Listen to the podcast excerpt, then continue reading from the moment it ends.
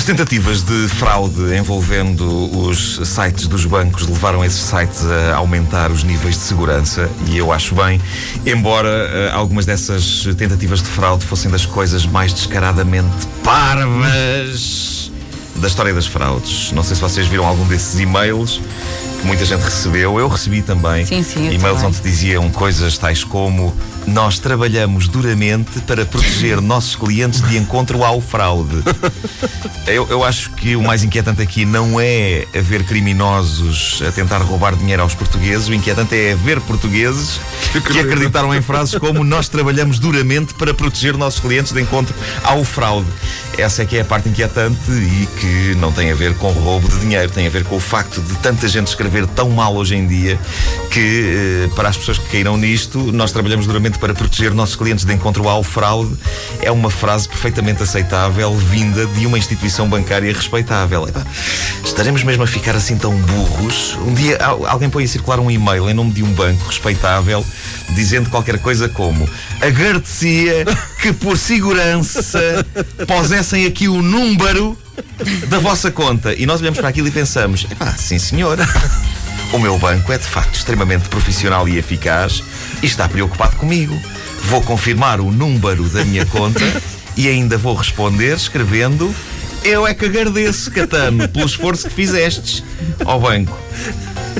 O que é certo é que houve pessoas enganadas por esta tentativa de fraude e, pelo menos, o meu banco, não sei se todos seguiram este caminho, mas pelo menos o meu banco decidiu, de há uns dias para cá, implementar algumas medidas acrescidas de segurança. E eu agradeço-lhes isso, sim senhor, mas calma, calma, pessoal, ok? Calma.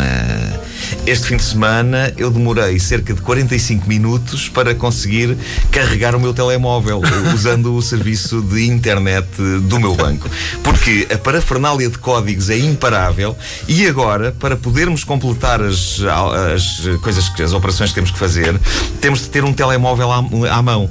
Antes de concretizarmos eh, a operação que, eh, que queremos, eles mandam-nos uma SMS com um novo código, mais um num verdadeiro festim de emoção que eu temi que fosse continuar pela tarde fora.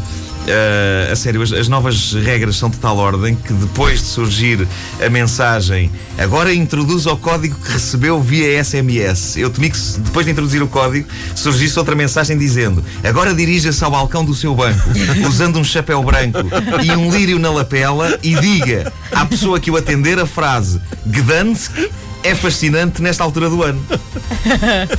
Epá, não sei. Parece-me um bocado rigoroso demais. Uh, o problema é que o número de telemóvel que eu tinha associado à minha conta estava desatualizado. Uh, por isso eu tive de ligar para o atendimento telefónico, comunicar-lhes isso e uh, também para lhes fornecer o meu número atual de telemóvel. Foi uma tarde bem passada. Uh, o senhor que me atendeu era simpático, mas tinha claramente um apresentador de concursos dentro dele.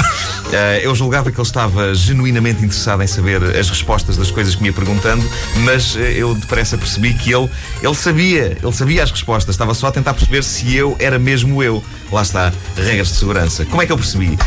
percebi porque a conversa incluiu momentos uh, tais como este. Ele pergunta-me: ah, pode dizer-me o seu nome completo?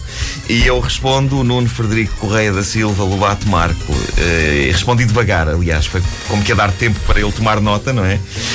E eis não quando no fim a resposta dele é: Está certo, sim senhor, está certo. Uh, pode dizer-me o seu número de contribuinte? E eu, ainda ingenuamente, resolvi dizer de novo devagar, não é? na esperança que ele não soubesse e que estivesse a tomar nota. Eu: 2, 1, 3, 5, 8, 6. E ele: Está correto, está correto. Uh, o entusiasmo dele era tanto que eu fiquei Pô, à espera que no fim.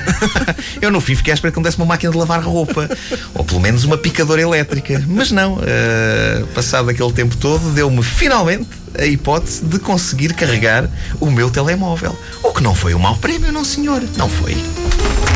Não ouviram desde o início? Querem ouvir outra vez? Ouçam esta rubrica em podcast antena3.rtp.pt